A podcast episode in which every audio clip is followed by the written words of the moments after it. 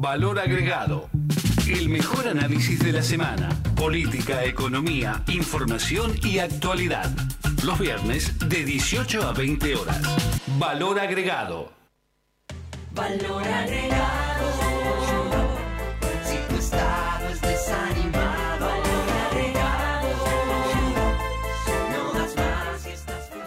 Todos y todas, bienvenidos al programa de los estudiantes y las estudiantes de economía de la Universidad Nacional de Avellaneda que dimos en llamar Valor Agregado. Aquí me acompaña como siempre mi compañera Candela Rodríguez. Rodríguez, bueno, me cambió el apellido, muchachos. No, González es mi ¡Ah, apellido. González! O sea, Te dije que me confundían esos pocos, apellidos. Hay pocos apellidos que son comunes en el mundo y uno de esos Te- es el mío. Te tengo que eh, asociar con eh, Araceli. Ahí está, con Araceli González. sí. Y es buena, está, gracias. está, está. Para mí es un halago. Lo que pasa es que, la verdad, vengo a toda velocidad, había un quilombo bárbaro, estaba todo cortado con la bicicleta y todavía me estoy ahogando, así que... Búsquense un problema honesto, muchachos. Claro, Están cortando la mitre, no sé. No, yo dije no me tomo el colectivo porque es imposible llegar, así que vine con la bici, pero sí, bueno. sí. La Así verdad, igual en auto también es un quilombo. Rápido, pero qué costo, ¿no? O sea, Ay, eh, sí. hemos hecho.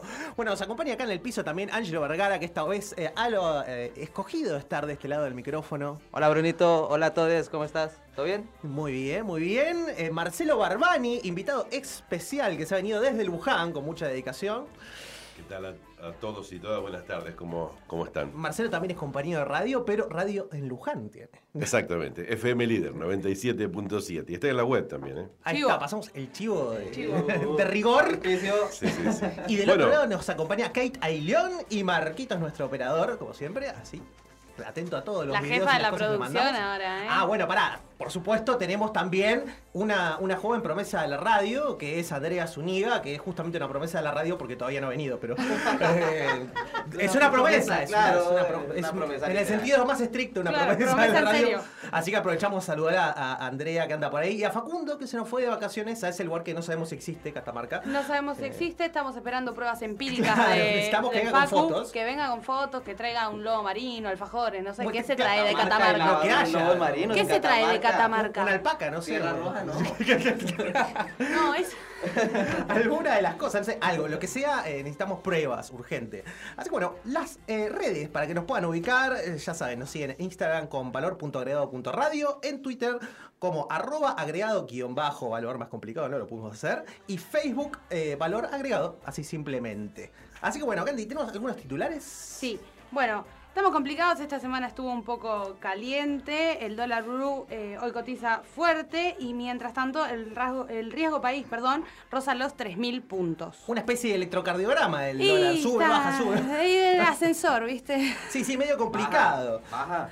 Por otro lado, tenemos una noticia eh, estrepitosa, así de último momento, que se acaba de firmar en, eh, en Turquía, se acaba de firmar un pacto entre Ucrania y Rusia para la exportación de granos ucranianos. Así que el trigo se desploma en los mercados de Chicago y Europa. Nos mintieron todo este tiempo. Ya venía desplomándose, Bruni. Sí, sí, sí, pero ahora 7% cayó. Así que imagínate, peor, se venía corrigiendo a poquito y ahora se cayó todo. Y bueno, los precios de energía siguen altos, así que ¿Y el pan? Baja.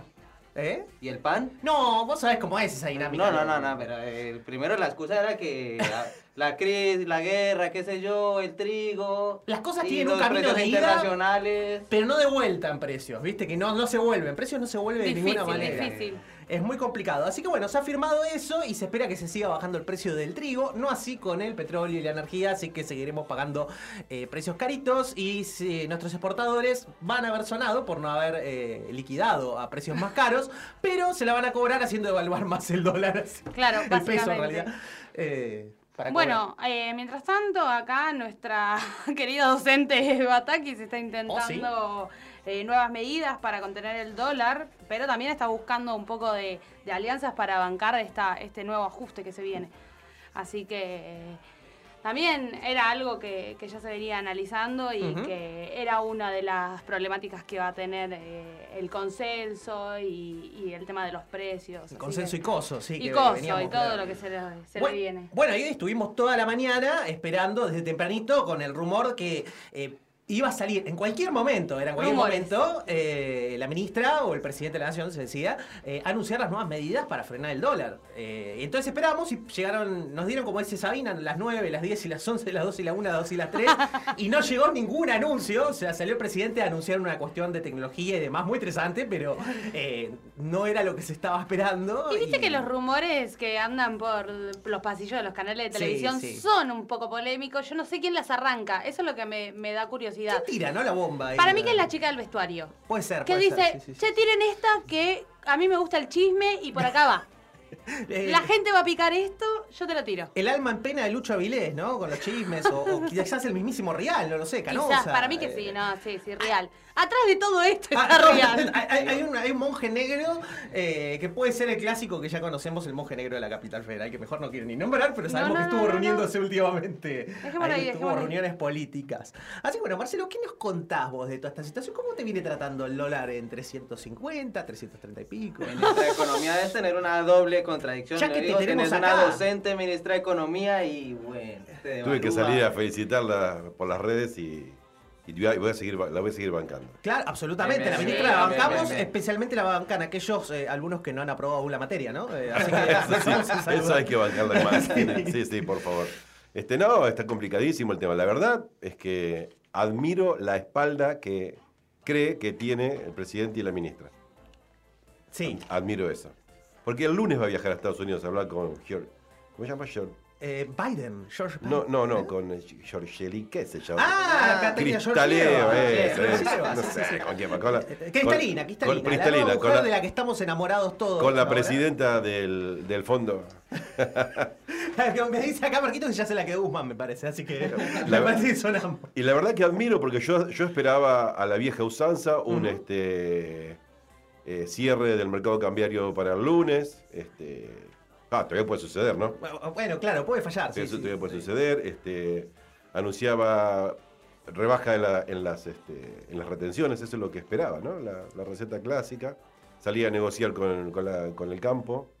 Y nada de eso sucedió, por lo tanto no hay ninguna medida importante. El dólar, eh, digamos, está en un valor ficticio de 350 mangos, pero bueno, Terrible. es el que es el que vale. Chousa decía overshooting, decía hoy. O sea, como que se había ido a la mierda, pero sin base. El 360 llegó en un momento, ¿no? Sí, y, sí. y después, ¿sí? Y después bajó. Y después bajó y se terminó a 3.38, eh, que es el, prácticamente el valor de ayer, pero sigue siendo demasiado caro. Vos sabés que cuando, cuando hablan esto por ahí, no sé, los oyentes de, de la radio. Eh, cuando te dicen que el tipo de cambio está atrasado, ¿en ¿con qué lo comparan? ¿Cuál es la medición para si está atrasado? Y realmente son los salarios, la medición que hay que hacer. Cuando uno dice a un, a un empresario le dice quiere, quiere venir a invertir en la Argentina, se va a encontrar con salarios por el piso. Por lo tanto, es óptimo el momento para venir a invertir, sacar mucha plata, por el salario valen dos mangos. Sí, sí, El salario mínimo de la Argentina está en 180 dólares, cuando en Chile es 550 dólares. Por lo tanto, ¿atrasado con respecto a qué? Te preguntarías, ¿no? Dice, bueno, Claro. está atrasado porque, no sé, no me puedo comprar 4 4x4, puedo comprar 3 nada más. Sería una cosa así, no, no entiendo otra situación porque, porque los exportadores están planteando que el dólar está atrasado y, y en la vieja historia, No es un tema menor no poder comprarse 4 Pero- 4x4. No, no, Sí. todas Pero- juntas. Pero Claro, Marce, o sea, Marce, es- Marce, eh, cuando asumió Alberto, hubo la evaluación del que el dólar estaba en 60, 60 mangos. A los días de haber ganado las elecciones, Ajá. teníamos un tipo de cambio real multilateral que era de 180, algo así.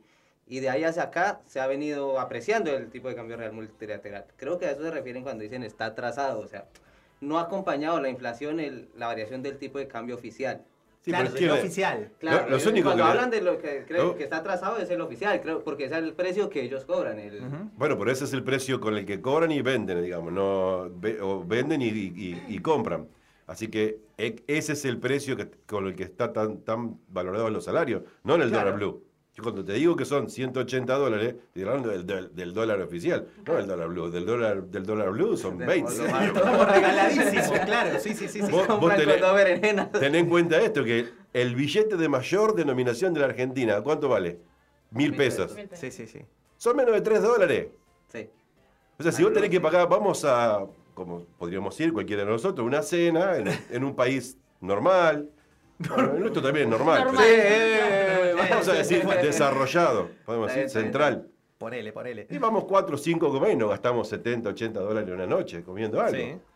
Imagínate, 7 por 3 tenemos que llevar 210 mil pesos, 210 billetes para pagar lo que pagarías con un solo billete. ¿entendés? Y bueno, bueno, pero es así, es así. Ahora, lo, lo que es interesante, ¿no? Esta semana también que tenemos relacionado el tema de la máxima denominación de los billetes. 21 billetes, perdón, no, no, no, sí, sí. Claro, es el tema de.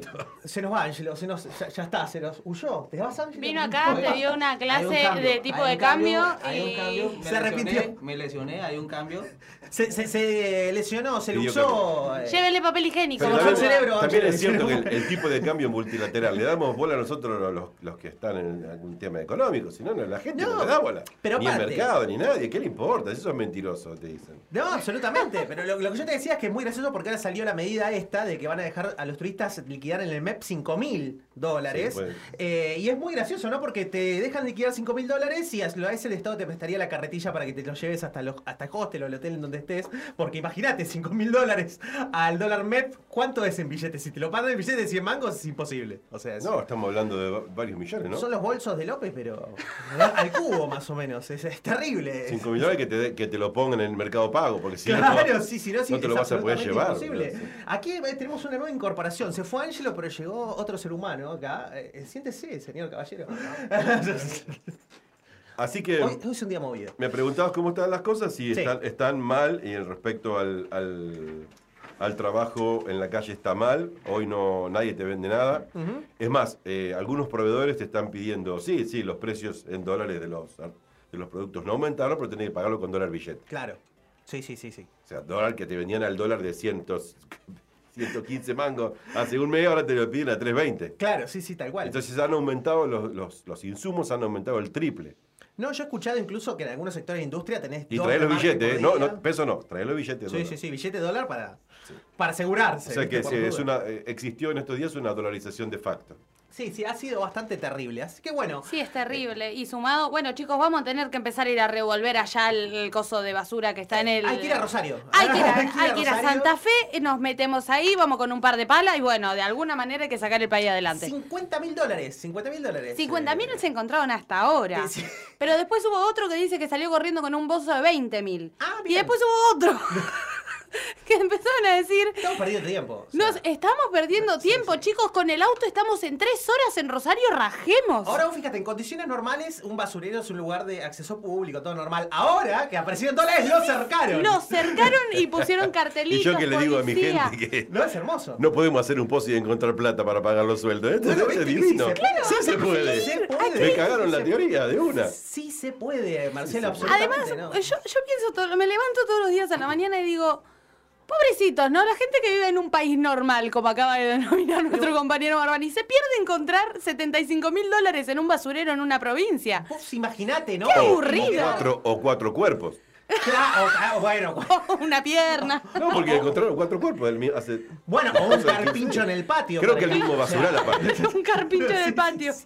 No, no, no es joda. Creo que el mismo basural encontraron ya tres, En el mismo. tres mujeres en ese. Es lo Ah, mismo. es- es Estamos, eh, es el mismo O sea, nivel. Podemos encontrar mucha felicidad, Sí, como sí. mucha, una cantidad Bueno, infinita en un de país plata. normal puedes ir al supermercado y te cagan a tiro también. También. Absolutamente. O a la escuela, ¿no? O a la A escuela, la escuela. ¿Qué hacemos? Bueno, nos cagamos a tiro. Ya está. Pero to- no, eso es porque están aburridos. Esa es mi teoría. Sí, sí, eso Como es- están aburridos, van a la escuela y se cagan a tiros. En cambio, acá viste que está el meme, no te puedes aburrir. Este No país te podés es imposible. aburrir, es o sea, imposible. Está legalmente prohibido Claro. aburrirse y si te aburrís, el Estado te garantiza que no lo hagas. El único que se aburrió nos gobernó dos años. Claro.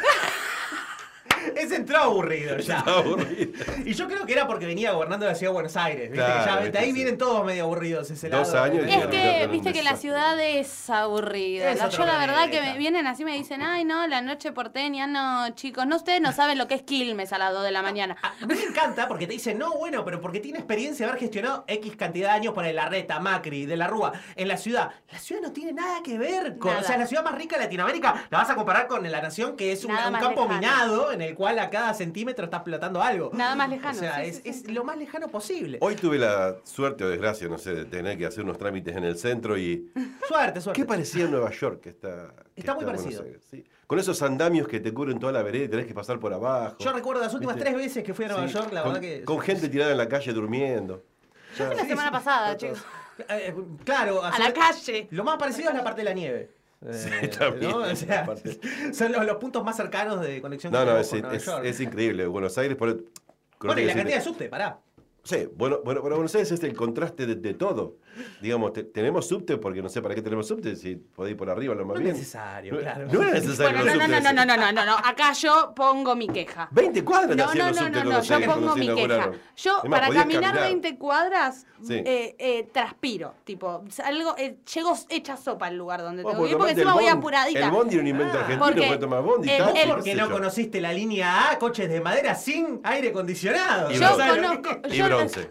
Yo y el bronce. apoyo, el subte. Para mí hay que hacer un túnel que cruce acá el riachuelo llegue a está- Avellaneda. No, la verdad, fuera de joda estaría bueno. Che, eh, esto, esto nos va a vender la edad, pero cuando los coches de la línea frenaban, Sí. vos te quedabas sacudiendo así como 3, 4 veces para adelante y Ah, para era atrás, para adelante y para atrás. Y Era cuando arrancaba de vuelta para atrás. No, en, en un momento, eh, las paredes, que eran de madera del coche, cuando tomaba una curva, se iban al costado, o sea, seguían Sí, la era- inercia. eran totalmente flexibles. Se, se- se, digamos, se doblaba, se escoraba el coche para un lado y después para otro. ¿Para qué vas a Era ir al. Parque La Costa si te No, no, podés cuando, tomar? cuando frenaba y era arrancaba era una, era una cosa increíble. No era necesario. Así que bueno, acá nos están eh, amenazando para que hagamos una tanda, así que vamos a una tanda y volvemos.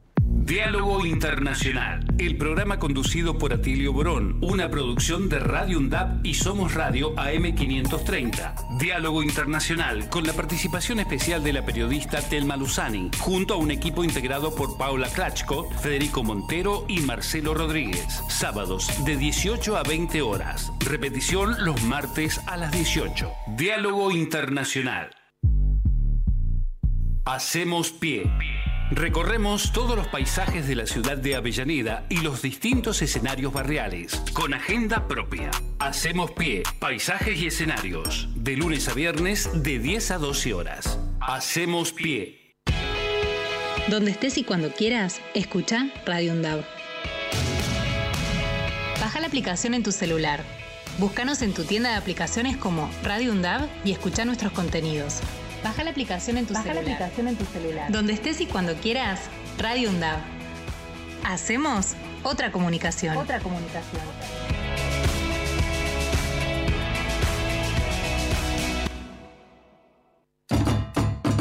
Hola Zoe, vos que tenés Spotify, ¿qué me recomendás escuchar? Hola Alfredo, algo que no te puedes perder es Radio Undab. Búscalo y están todos los contenidos de la radio. Ya lo busco y me pongo a escuchar.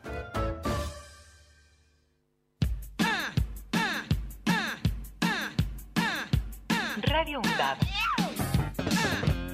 Aire universitario que inspira. Radio UNDAB.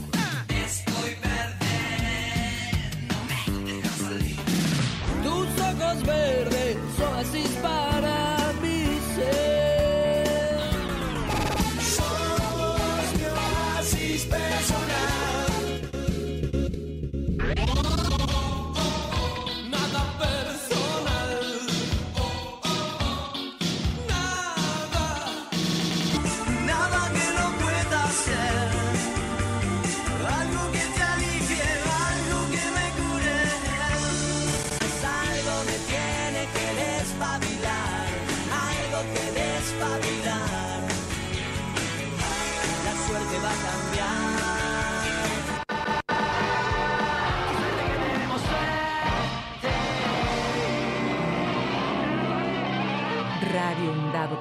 radioundab.edu.ar Voces críticas para construir. Década. Empezamos a hablar antes que la UNDAB, pero nos pusimos nombre y apellido el 7 de mayo de 2012. Década. Sonar en unidad, compartir la palabra, mediar colectivamente. La década de Radio UNDAB Es de cada una de nosotras. La década de Radio UNDAP es de cada uno de nosotros. La década de Radio UNDAB es de cada uno de nosotros. La década de Radio UNDAB es de cada uno de nosotros. Para cortar las noticias falsas y la desinformación, entérate de todo lo que hacemos en Radio UNDAB y UNDAB TV. Encontranos en Facebook, Twitter e Instagram como UNDAB Medios. Seguinos en YouTube, suscríbete a UNDAB TV. Bájate la app de Radio UNDAB desde tu tienda de aplicaciones. Somos los medios de comunicación oficiales de la Universidad Nacional de Avellaneda. Otra comunicación, para seguir en contacto con la actualidad y la comunidad universitaria. Después, no digas que no te avisamos. Se va a caer. Se va a caer. Guía para identificar y accionar ante las violencias contra las mujeres y disidencias. Radio UNDAV, Universidad Nacional de Avellaneda. Violencias contra las mujeres. La Ley 26.485 de Protección Integral para prevenir, sancionar y erradicar la violencia contra las mujeres establece que existen cinco tipos de violencias. La violencia física es aquella que se ejerce sobre el cuerpo de la mujer afectando su integridad. La violencia psicológica tiene como objetivo generar un daño emocional afectando la autoestima de la mujer. La violencia sexual es cualquier acción que implique la vulneración en todas sus formas, con o sin acceso genital, del derecho de la mujer a decidir voluntariamente acerca de su vida sexual o reproductiva. La violencia económica se refleja a través de las acciones que condicionan la independencia financiera de la mujer. La violencia simbólica se ejerce mediante patrones estereotipados, reforzando construcciones culturales propias del patriarcado. Para atención, asesoramiento y contención en situaciones de violencias por motivos de género, llama al 144. Valor agregado. Bueno, muy bien, volvemos con más valor agregado y me dicen que ya lo tenemos en línea a Carlos Alonso, director del Observatorio del IPA. Hola, Carlos, ¿estás por ahí? Los... Hola. Sí, sí, ahí te escuchamos. Ah, ahora, ahora sí los escucho bien. ¿Qué tal? ¿Qué tal? ¿Cómo ¿Qué estás, tal? Carlos? Bueno, Hola, Carlos, ¿cómo va? Bueno, muchas gracias por atendernos. Aquí lo tenemos a Marcelo Orbani también. eh, creo que son conocidos porque es colega tuyo ahí del mundo pyme. Eh, y, pero salió justo. Acá está Marcelito. Ahí nos comunicamos con Carlos. Acá Y estoy, acá estoy. Carlos, ¿qué tal? ¿Cómo te va, Marcelo? Te saluda. ¿Qué tal? ¿Qué tal? Los escucho un poco bajo, ¿puede ser? A Ahí, ver. ahí te damos más retorno. mira. por las dudas, a ver. Ahí, ahí está. Ahí Gracias. está, perfecto. Ahora. Bueno, ¿cómo andás? Te llamábamos principalmente porque hemos tenido una semana más que movida, ¿no? Con el tema del dólar en alza. Recién estábamos hablando con Marcelo de cómo afecta esto a las pymes. Y eh, también eh, hip- hipotetizando un poco sobre qué medidas esperan, ¿no? ¿Cómo se puede llegar a regular toda esta cuestión? Sí, eh, a ver, las medidas que se- las- hay muchos rumores acerca de las medidas que se pueden llegar a tomar, pero no hay nada en concreto todavía. Una de las medidas que más se habló hoy fue esto de mejorar el tipo de cambio para el campo a fin de que liquiden las, eh, las exportaciones y entren dólares al Banco Central. Eso fue una de las medidas que se estuvo que se estuvo hablando, no hay nada en concreto todavía. La otra es la que se tomó con respecto al tema del dólar turista, para los turistas que vienen, pero son, la, la medida del dólar turista es una medida que no tiene mayor impacto. Claro, es muy, muy chica, digamos. Sí, es muy chica, son, se pueden llegar a, absorber unos 200 millones de dólares, no, no, no mucho más que eso. Eh, es un momento muy complicado, muy complicado, de mucha, mucha incertidumbre. Eh, especular sobre las medidas que van a tomar es medio difícil. Yo, yo no sé si tomarán esta medida con respecto al campo. Eh, iría de todas formas en, en el sentido contrario de lo que se espera, porque eh, el, el que necesita un, un dólar más alto claramente es la industria Claro. para, para favorecer sus exportaciones. Pero bueno, eh, son momentos complicados donde hay mucha, mucha incertidumbre y, y mucha presión sobre el dólar. Claro, ya hubo una, una anterior oportunidad durante la pandemia en la cual se hizo esto de eh, favorecer, digamos, la liquidación de granos, eh, pagando un poquito más, ¿no? sí, correcto, sí. Hay un antecedente ya por ese lado y lo que pasa es que ahí está la gran discusión y además la incertidumbre que se dio que tuvimos toda esta semana con estos movimientos muy fuertes, sobre todo en el, en el dólar blue, bueno, el MEP, el contado con liqui y todos los demás dólares que surgieron ahora, el dólar cripto que le llaman y demás. Eh, una semana demasiado movida, pero con pocos anuncios, ¿no? Como vos decís, la- el anuncio este del turismo es algo bastante chico y lo demás son especulaciones. Por ahora no hay, no hay más que, no hay más que especulaciones. Se comentaba también que mañana quizás había anuncios eh, al respecto. Eh, de todas formas, eh, los anuncios que pueden llegar a darse pueden ir en, en dos direcciones, o bien medidas como aquellas que se anunciaron, o esta, la baja de, de las retenciones o el mejoramiento del tipo de cambios a los sectores agropecuarios para que liquiden las divisas, o bien algún otro tipo de medida de mayor impacto. O sea, claramente acá lo que se necesita es eh, calmar a los mercados. Claro. Yo no soy del criterio de calmar a los mercados dándoles a los mercados, sino de restringiendo eh, o tomando medidas, no, no- no necesariamente la palabra restringir, sino eh, tomar medidas que eh, los, los mercados acaten. Claro, sí, sí. Regulaciones, digamos. Claro, sin premiar a los mercados, digamos, porque te, te están haciendo todo una especie de apriete y el último lo terminás premiando, ganan siempre. Es, es una, Exacto, es tal una cual. win-win, viste, del lado, Exacto. siempre del lado de ellos. Carlos, y el tema de los, de los precios, yo le estaba comentando acá a los chicos que eh, muchos proveedores, pues, por lo menos muchos proveedores míos, este, te seguían vendiendo al mismo valor dólar, digamos, el mismo, la misma cantidad de dólares, los precios estaban iguales, pero el dólar hoy valía 3.20, 3.40, es decir, o incluso algunos te pedían venir y pagarlo con el billete de dólar. Sí, de eso hay mucho. Ok. Hay muchos que piden billete directamente. Sí, sí, por eso. Claro, sí, sí, sí. Y, y- pero no es que no es que cambiaron el precio, digamos. O sea, algo que valía 100 dólares ayer a, a 135, hoy también vale 100 dólares, pero vale a 340. O, Y lleva el billete, ni siquiera te dicen te lo cambio por peso, nada. Eso, eso es producto de la incertidumbre. Correcto. Hay una presión sobre el dólar muy, muy grande, hay una corrida y el temor es una devaluación. Entonces, eh, como aquel que, que vende tiene después que reponer, obviamente se cubre del riesgo. Por eso hoy muchas empresas no quieren vender directamente. No, no está. Y yo- vos comentaste el tema, perdón Carlos, comentaste el tema de la, de la exportación industrial. Si vos tenés que empezar a tener insumos a valor de dólar libre, cuando vos lo exportes no te van a pagar el valor de dólar libre, te van a dar Claro. el dólar oficial. Exacto. Sí, O sea, quedamos aparte- totalmente fuera de competencia. Y aparte hay una realidad que, o sea, eh, que no es, no es casual tampoco que exista una presión sobre, sobre el dólar.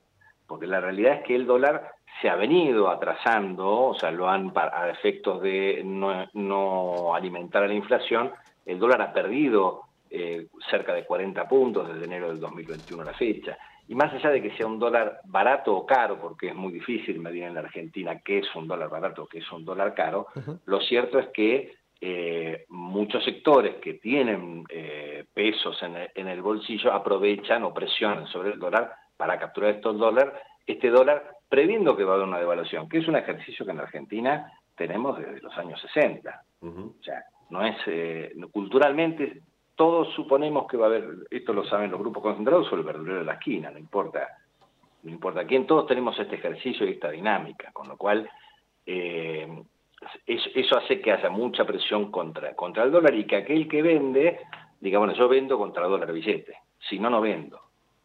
Claro. De esto hay, hay muchas empresas que están haciendo esto, hay empresas que han suspendido directamente las ventas. Yo tengo eh, empresas que, clientes míos que han decidido suspender las ventas hasta el mes de agosto. No, eso, es- eso también. Y, lo, y lo, lo más benévolo de parte de algunos proveedores es por lo menos entregarte la mercadería, pero no ponerte precio.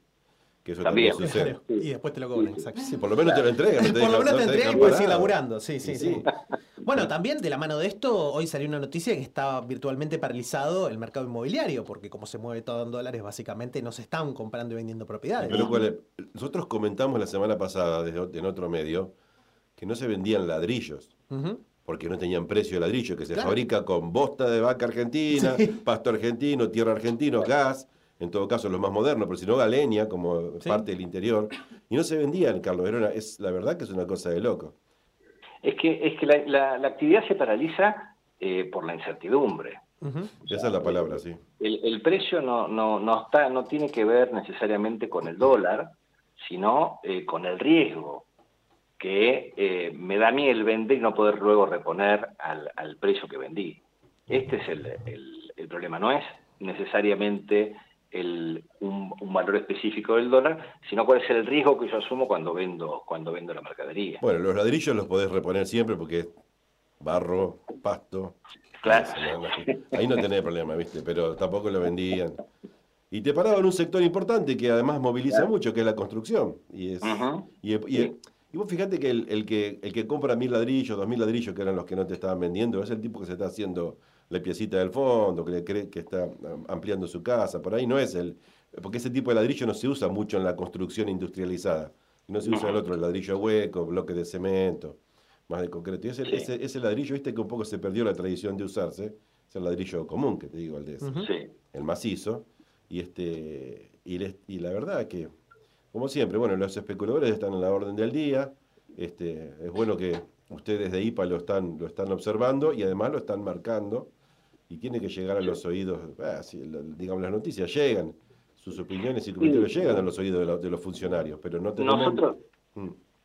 sí, nosotros insistimos mucho con el tema de, la de los formadores de precios eh, desde hace ya varios años, no solamente en época de incertidumbre, sino en épocas donde no hay incertidumbre y de todas formas eh, los, los dueños de los insumos difundidos eh, siempre generan su precio a fin de, de quedarse con la rentabilidad del resto. Esto, Claro. esto es permanente. En Argentina es una economía que tiene grandes ineficiencias, en parte, en gran parte producto de, de- de los grupos concentrados.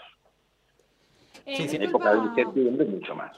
Disculpa, Carlos, eh, volviendo un poco Sí. a, a las medidas que se iban a tomar en respecto a, la- al- a que el campo liquide los dólares, ¿no? Esto va a traer una desestabilización política importante porque cada vez que se ha tocado los intereses del campo, eh, hemos visto tractorazos, cacerolazos y cualquier tipo de, de, eh, operaciones eh, para también eh, un poco buscar la, la- que, no sé, quebrar un poco el gobierno. Sí. Eh, pero a ver, la medida que se, que se, se rumorea que se va a tomar es a favor del campo para que el campo liquide. No, no van a estar en contra, eh, no va a estar en contra del campo de que les bajen las retenciones o les pongan un tipo de dólar diferenciado a un precio mayor. Lo que, lo que yo digo es que esa medida en realidad va en contra de, de un modelo de país que, crezca. O sea, un modelo de país de desarrollo eh, justamente lo que necesita, en definitiva, sería un tipo de cambio diferencial para la industria, no para el campo. Claro, tal cual. Es, eh, Exacto.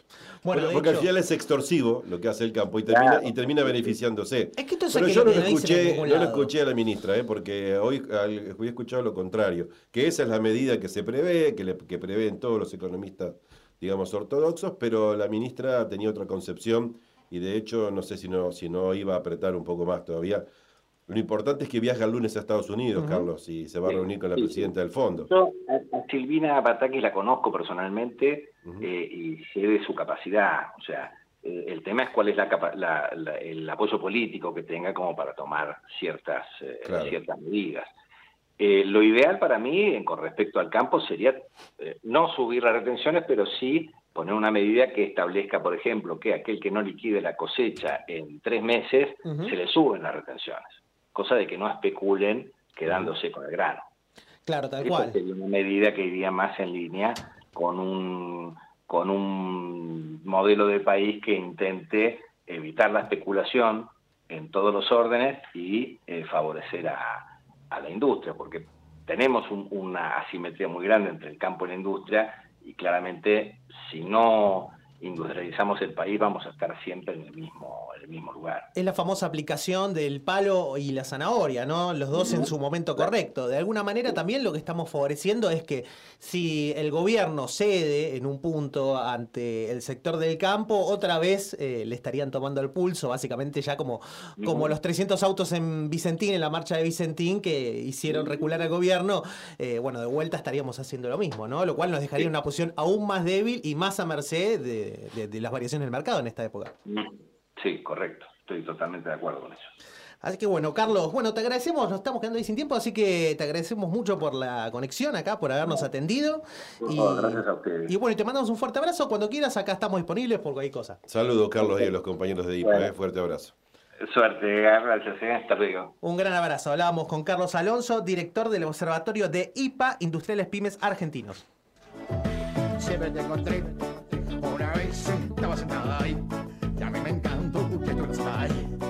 Porque yo pasé bien, eh, comenzamos con la sección preferida de nuestra amiga acá, Candela. Me encanta, Eh, eh, me sí, sí, yo creo que es, es la militante número uno acá del pacto, porque, como no, como la audiencia se renueva, tenemos que decir que eh, este programa y la Universidad Nacional de Avellaneda en su conjunto ha cerrado un acuerdo con la Fundación Alfredo Casero para el tratamiento de las psiquis devastadas por el kirchnerismo. Así que este es un espacio básicamente dedicado a la Fundación eh, para Es un espacio de promoción a la salud mental. Promover la salud pública, exactamente. Exactamente, así que bueno, hemos eh, tenido reportes de que ha habido algunos escapes, unas salidas transitorias esta semana, ¿no? Sí, Eh, a mí me está preocupando preocupando que están saliendo de forma individual. Y Sí. cuando salen de forma individual no tiene nadie que los controle. Porque yo creo que cuando hacen así como un- una salida de grupo, eh, hay como cierto, no sé, deben tener ahí hay un, un seguridad que se fija que no crucen la 9 de julio. Claro, es como un grupo de turistas, ¿no? o sea, eh, los lleva un guía y Pero bueno, cacerolear solos- acá, tirar huevos por allá, pero solos es otra cosa. Claro, le dicen, tira para allá, a- allá no tires. Eh, eh, para mí deben tener a alguien que los guíe, pero cuando salen solos es preocupante porque por ahí cruzan la calle en rojo, eh, se llevan puesto uno en bicicleta, los, cruzan en la bicicleta sin mirar. ¿Cómo van a hacer eso? Absolutamente, así que bueno, en, eh, o con el objetivo de concientizar a la sociedad sobre estos males que afectan a la psiquis, eh, queremos pasar el primer audio a ver si. ¿Qué tenemos?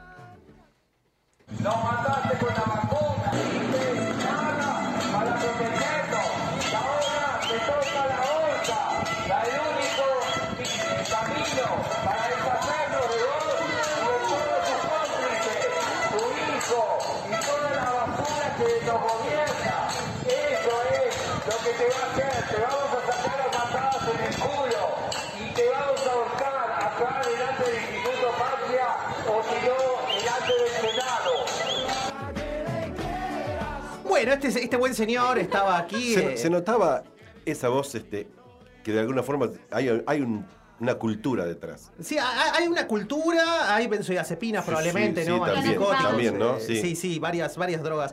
eh, probablemente Legales. legales, obviamente. O pertenencia a un, a un espacio, digamos. También eso suele ir de la mano, ¿no? Sí, Eh, sí, está muy Me bien. gusta, me gustó la primera. Me ¿Cuál? gustó el nos mataste con la vacuna. Ah, eso es hermoso, sí, sí, el Es terraplanismo absoluto. eh, No solo terraplanismo, sino podemos indagar en un montón de filosofía, porque efectivamente una persona viva Sí, está gritando. pero no estaba vivo, Nos evidentemente. mataste con la vacuna. No, no era. O al menos eh, él no creía estar vivo, supongo. Eh, Tal Ah, vez. se autopercibía muerto. Se autopercibía zombie probablemente. Ah. Entonces eh, yo creo que a esa es la única respuesta lógica, ¿no? Esto, si nos mataste con la vacuna pero estamos acá reclamando es porque somos zombies. Es raro, sí. O dinosaurio de Susana. No me cierra por otro lado, o sea... ¡Vivo! Claro. O nos mataste y revivimos. Somos Víctor Sueiro. Podría, este hombre Claro. podría ser Víctor Sueiro nuevamente, Claro, ¿no? Eh, The Walking Dead. Claro, exactamente. Una, una- una cosa así. The Walking con Urban. Este, The Walking este paciente ambulatorio de la Fundación Casero eh, estaba ahí protestando frente al Instituto Patria y bueno, junto con otro ser humano que estaba tirando basura en las puertas del, del instituto mientras pensaba que Cristina estaba dentro, aunque Cristina Pero no no estaba. había dólares con la basura, Eh, ¿no? no, no había dólares, lamentablemente, esta vuelta, lo cual hubiese probado o bien eh, la connivencia del kirchnerismo en el robo de PBICs o bien la ignorancia del kirchnerismo por no cuidar esos dólares que están en la puerta del Instituto Patria, ¿no? Así que por, es la indignación capicúa que, que podríamos haber tenido. Así que bueno, sigamos al siguiente audio que nos ha separado nuestro amigo Facundo. Si te toca ser presidente, ¿estás en condiciones de dolarizar la economía? Absolutamente sí. Hoy es factible dolarizar. A este tipo de cambio, ¿sí? A 3.20 vos podrías ya dolarizar. Todos los pesos que están dando vuelta. Exactamente. Bueno, esos 13 mil millones de dólares, vos tenés reservas internacionales netas por 3 mil. Es decir, con lo cual eso, cancelás 3 mil. Te falta rescatar 10 cuánto? mil millones de 10 mil millones de dólares. ¿Y cuánto me quedan de bonos? 50 mil millones de dólares. Entonces yo tengo 50 mil millones de dólares para rescatar 10 mil millones de dólares. Es decir, que, que si esos bonos cotizaran al 20%, yo puedo dolarizar. Porque pondría de garantía esos 50 mil millones de dólares, me darían 10 mil millones de dólares cash. ¿Quién te los daría? Una institución financiera internacional de las más importantes del mundo. Mírame, ¿ya lo tenés al ok? ¿Vos querés que te muestre el, el celular? ¿Estarían dispuestos a apostar a Argentina? ¿Y a vos qué te parece? Bueno, Javo, decime, ¿esa institución internacional importante está acá en el salón con nosotros en este momento? ¿Lo, está, ¿lo estás viendo? Eh, sí. Yo no pongo un mango. Yo- yo- yo- Yo no pongo un mango. Mira, le doy a Está, está escondido abajo de Marcelo. Yo lo estoy viendo, lo estoy viendo. Es como un duende chiquito. Me encanta la parte de parte en donde empieza, bueno, 1P más 2P, 3P, Sí, sí, dos de 5P, carne, tres de 5P, pollo. 10P, Ah, 15P. lo compramos al 20%, Dos y de de paz, carne, tres de 50 mil. Claro, es Pero, suave. Pero una vez que dolarizaste, eh, todos los bonos pasan a ser dólares, no pasan a ser. Este, Eh, bueno, es, un- es otro problema. Es ¿Quién un problema carajo te lo va a devaluar al 20%, al 20% si valen en dólares? No, Marce, pero ese es un problema Yo para quiero el 100%. Si vos me dolarizás un bono, lo quiero el 100%. No, aparte, hermoso en el contexto que veníamos hablando del tipo de cambio para la industria y demás. De repente ahora salimos con dolarizar, ¿viste? Ya O sea, sentencia de muerte en Argentina, pero bueno, no pasa nada, si total. eh, ¿Tenés más audio de esto? A eh, Disney, a de, Disney. de, de Milay no, por hoy Pero no de- tenemos de- más. ah, de- de- no, de- de esta- de esta- de, de que te casero, sí, por supuesto. Este bueno, este es un caso que digo. nos preocupaba. En realidad estamos eh, oscilando entre ponerlo acá y ponerlo en otra sección, pero bueno, terminamos mandándolo acá porque me- creemos que eh, aquellos eh, economistas serios mediáticos también merecen eh, una adecuada atención en la salud mental. Así que bueno, seguimos con el siguiente. Si no hay para que salgamos de la pobreza, por lo menos que no haya indigentes. Es una cosa tan elemental que yo no entiendo por qué no se dan cuenta que no es política la p madre. Es obvio que esto no para más. ¿Para qué te pusimos ahí? Para que haya menos pobreza, no para que haya más. Es matemática, hermano. Queremos que haya menos pobreza, no que haya más pobreza. Y si no te gusta el salario universal, inventa otra cosa. Trae una propuesta mejor. No nos vayas a decir que hay que calmar a los mercados. Vení y calmarlo a nosotros. Porque vamos a hacer 5 mil, 200 mil, no sé cuánto. Pero hay algunos gauchos acá y algunas gauchas acá que estamos dispuestos a dejar nuestra sangre en la calle para que no siga habiendo este hambre en la Argentina. Hay que calmarla.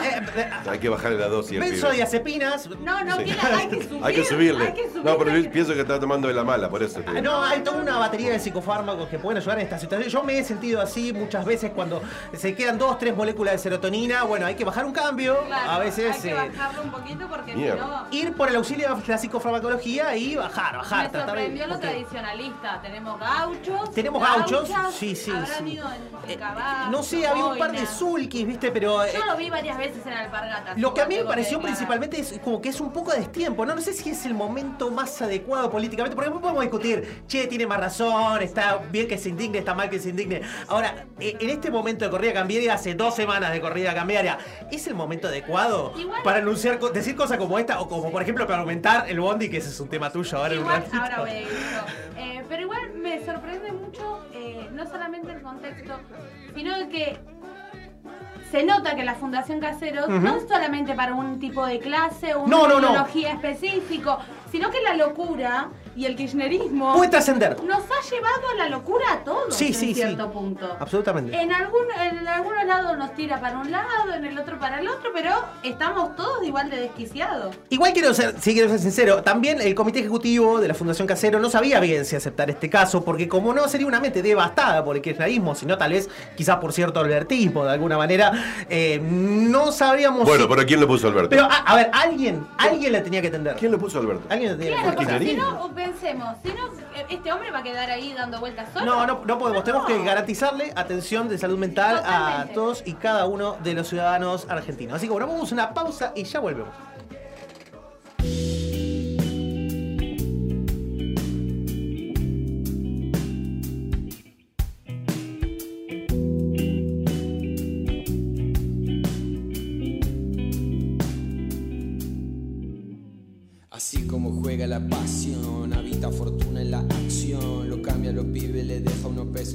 Lleva natación. Desde la primera, fijate, abrigate, guardate el Jorgito, banca, toma un mate, pasame el llamado del bien y preguntale de parte de quién. Quise pensar, no pude evitar si el que viene de la selva siempre evita la revisación. Sábado de traje, superé el mal menor y recordé lo que pasó.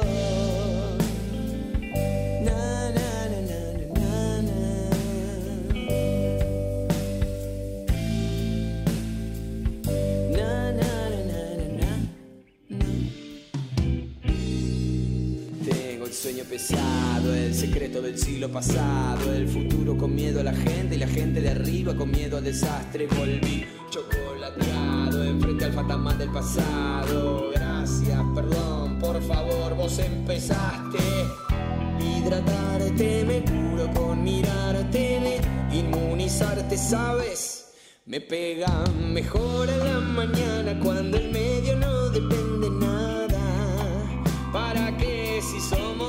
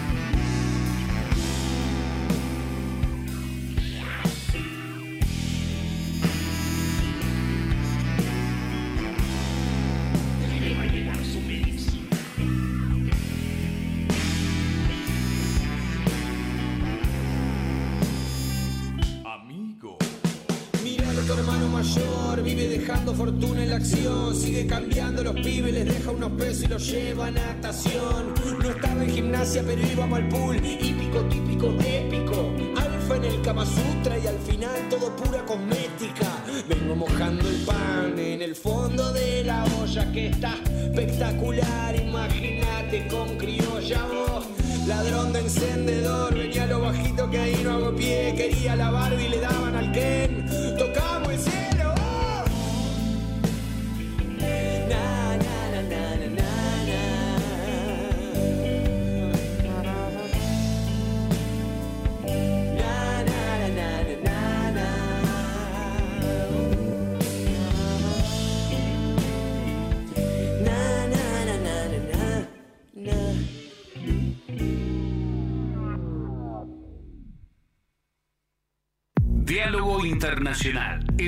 conducido por Atilio Borón, una producción de Radio UNDAP y Somos Radio AM530. Diálogo Internacional, con la participación especial de la periodista Telma Luzani, junto a un equipo integrado por Paula Klachko, Federico Montero y Marcelo Rodríguez. Sábados de 18 a 20 horas. Repetición los martes a las 18. Diálogo Internacional. Hacemos pie. Recorremos todos los paisajes de la ciudad de Avellaneda y los distintos escenarios barriales, con agenda propia. Hacemos pie, paisajes y escenarios, de lunes a viernes de 10 a 12 horas. Hacemos pie. Donde estés y cuando quieras, escucha Radio Undab. Baja la aplicación en tu celular.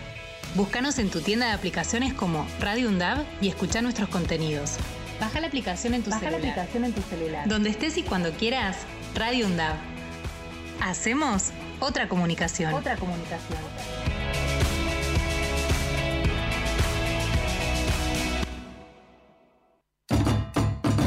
Hola Zoe, vos que tenés Spotify, ¿qué me recomendás escuchar?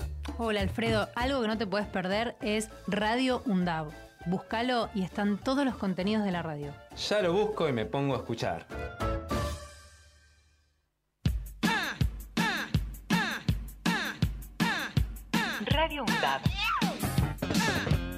Aire universitario que inspira. Radio.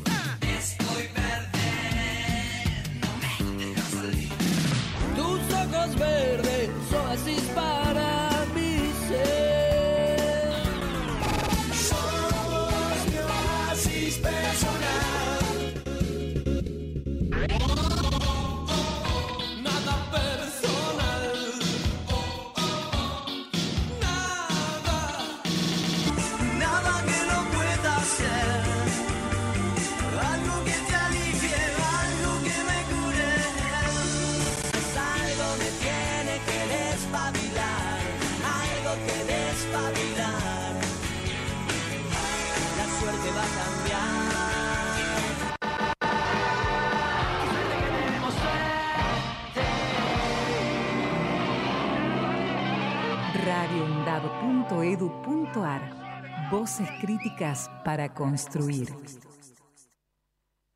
Valor agregado. Seguimos con más valor agregado. Le damos la bienvenida formal, porque en realidad ya está acá instalado hace un rato, Augusto Trevisan. Que queremos aclarar que es un eh, coprofesor, sería de la casa. ¡Vamos! Seguís siendo, ¿no, Augusto? Sí. ¿Qué tal? Buenas. Sí, ayudante ahí en Dinero, Crédito y Bancos. Claro, exactamente, ahí con el querido Fede Pastrana. Exactamente. Así que bueno, ya saben a quién tienen que caerle bien.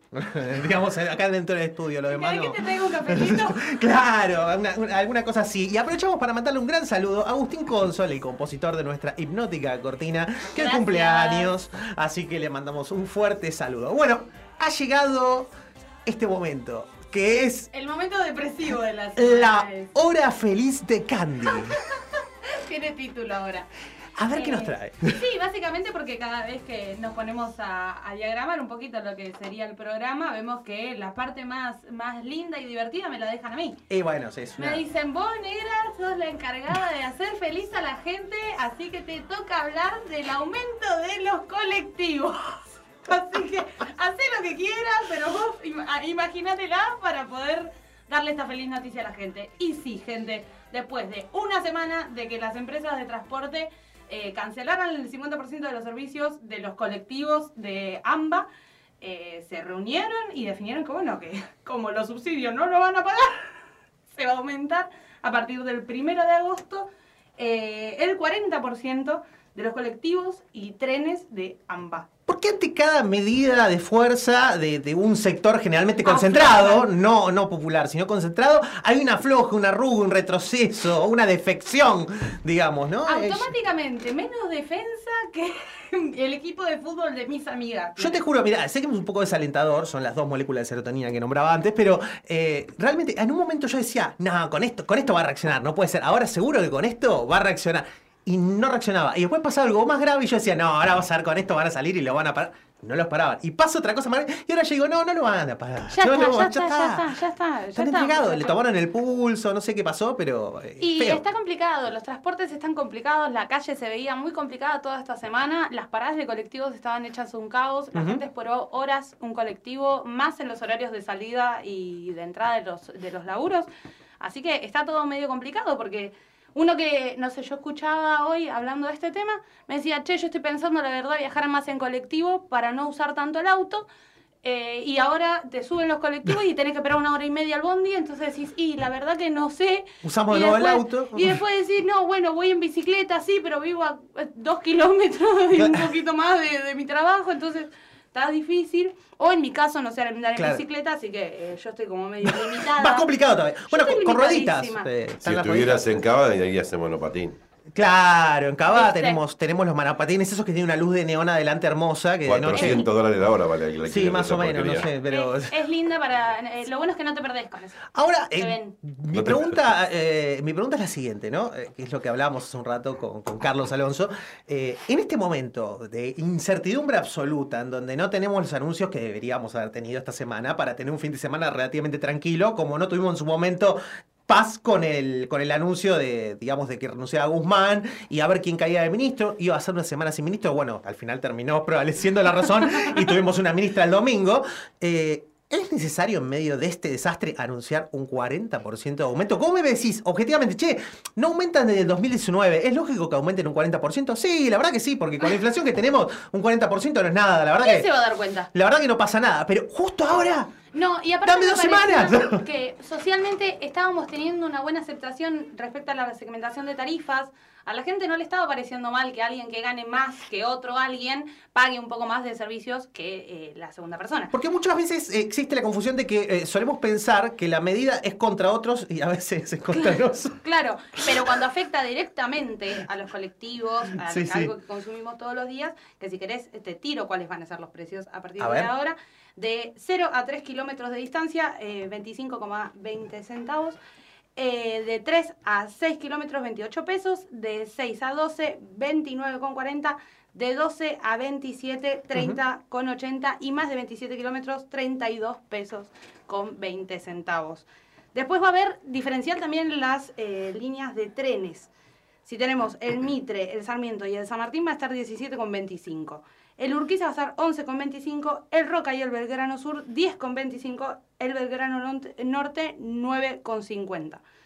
eh, el subte no se sabe cuál va a ser la decisión de. de Ah, estaba la reta diciendo Sí, que sí, también sí. estaría por aumentar un 40%. Sí, y en ese caso sería eh, 42 pesos todas las líneas Igual- de subte. Y eh, eso es todo lo que me queda. Lo de la reta fue hermoso porque en un momento se le dijo, eh, pero a mí el gobierno nacional no me consultó sobre este aumento de los colectivos. Y el otro día se le dijo, bueno, aumenta 40% el subte. Pero Aprovecha la volteada. Señor, la volteada, o sea, digo, no bueno, ya que estoy, me sumo.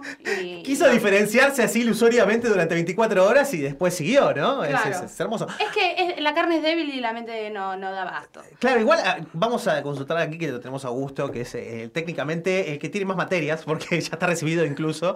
Así que, eh, decime una cosa, en un marco en donde tenemos una inflación que está altísima, estamos en récord de inflación, eh, y la inflación, el índice de inflación está pisado por las tarifas. Si vos largás las tarifas, ¿qué esperamos?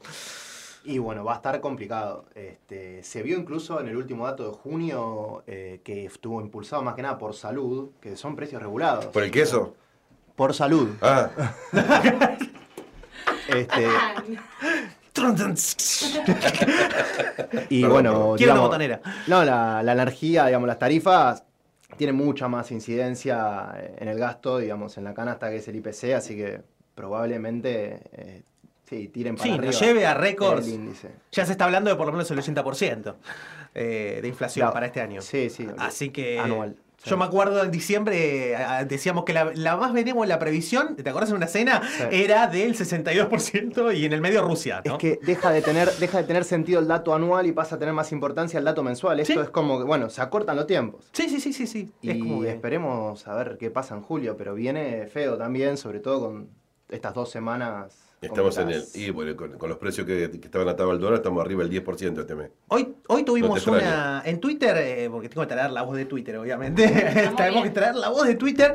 Salió una foto de un día, una persona que fue a comprar a día y se encontró con un cartel, lo fotografió y lo subió, que decía: Perdón, pero estamos cerrados por remarcación de precios. O sea, en el mismo día no puedes esperar a que cierre, dale. Mi o sea, patria. eh, sí, sí. Así que bueno, esa es la situación en la que estamos. Y bueno, vamos a, a continuar con otro segmento. Ni bol.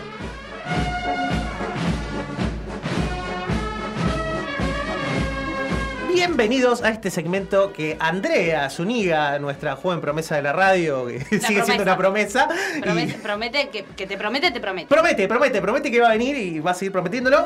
Eh, ha gustado en llamar premios Bolsonaro Bullrich a los dichos más fascistas, si me se transmite quiere. una paz terrible. Sí, es como sí, una, es- una energía re positiva la que estoy sintiendo. Claro, lo que pasa es que vos recién nos estás estrenando, pero vos pensá, este programa no se hacía desde el 2020. Claro. Eh, el 2020 se hizo un solo programa porque nos agarró la pandemia. Pasaron muchas cosas. Sí, pero hasta ese momento era todo macrismo, desde el macrismo, macrismo, macrismo. Y claro, teníamos eh, desde Bullrich explotando eh, pollos en- de frente a Alto Palermo. O escribiendo hasta- la droga con ladrillos de marihuana. Ah, claro, o la, o la doctrina del tiro por la espalda, Eso ¿viste? es arte. Sí, sí, sí. Eso es arte, Entonces, realmente. Había que reconocerlo. Y en ese momento, bueno, la verdad es que se disputaba quién era un poco más facho o, o, digamos, duro, eh, para no decirle eh, facho, eh, digámosle duro, un poco de más de mano dura, entre Bolsonaro y Bullrich. Así que le quedó Bolsonaro-Bullrich. Está bien, me parece perfecto, me parece una coalición hermosa. Y bueno, acá tenemos el primer audio que está bastante interesante.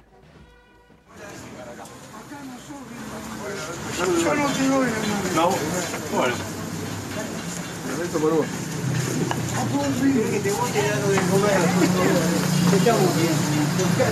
Danos de comer con lo que te robaste. Con eso danos de comer. Con eso danos de comer. Con lo que te robaste. Con lo que te robaste danos de comer. Yo no sé si llegaste a escuchar el final, ¿no? Sí, yo estoy muy enojada con eso. ¿Qué problema tienen con la polenta? No, no, no, no dijo eso. ¿Qué Sí, dijo. Dijo, sos boleta, ¿sabes? No. No. ¿Sí? no. ¿En serio? No, no dijo eso. ¿Sí? ¿En serio? ¿No me lo creen? Búsquenlo, por favor. Vamos de vuelta. Lo vamos a Che, la que chequear. hablaba, la que hablaba era, de- era de Tulio, ¿no? La- No, la no, que no, no, no. Una vecina, una vecina, una No, vecina. es igual la voz. Era comparalo, la ponelo, esposa- es, es la igual. esposa Era la esposa de. Kiosquero. Sí, sí, sí. Ah. Que de hecho recibió, Que era una joda. recibió amenazas. Robaste. Ahí está. A ver. Con lo que te robaste danos de comer. ¿Sos boleta, sabes? Ah, Ay, qué, qué hermoso. No, esto está ultra chequeado, así que. Pero es boleta porque va a estar la boleta de la próxima Claro, candidata. le está diciendo, sos una Sos- gran candidata, ¿no? Claro, Eh, sí, sí. Para esto. Y además le dice, lo lamento por vos, le dicen. Ay, "Ay, el lo yo lamento quiero". por vos me encanta porque también sería algo que yo podría decir, tipo, no, che, no te quiero saludar. Ay, lo lamento Vos, por vos. vos sabés que, pará, lo había interpretado De lo que mal. te perdés.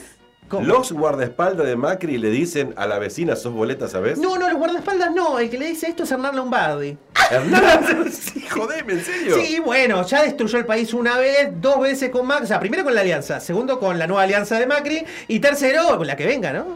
Y si le damos a la te- mujer del porque canillita, todo- No te puedo creer, semejante. no, Todos no te tenemos derecho a destruir el país tres veces al menos en la vida, así que bueno, eh, Hernán Lombardi, nuestro amigo, nuestro querido monje negro de los medios, está dispuesto a ejercer su derecho, evidentemente. y- Divino el canillita igual. ¿eh? Igual, hermoso, Yo, sí. la verdad que, viste que el carácter de los canillitas es particular. Sí. Y la verdad que yo creo que se agarró de eso el hombre para pararse y decirle, ¿y vos quién sos, querido? No te conozco. Para mí que Macri fue y le dijo, che, ¿sabes dónde pasa el 60? Le dijo, mira, vos no te voy a saludar. Claro. Ya está, y ahí se, se pudrió todo. Así que bueno, sigamos con el próximo audio que tenemos para rato.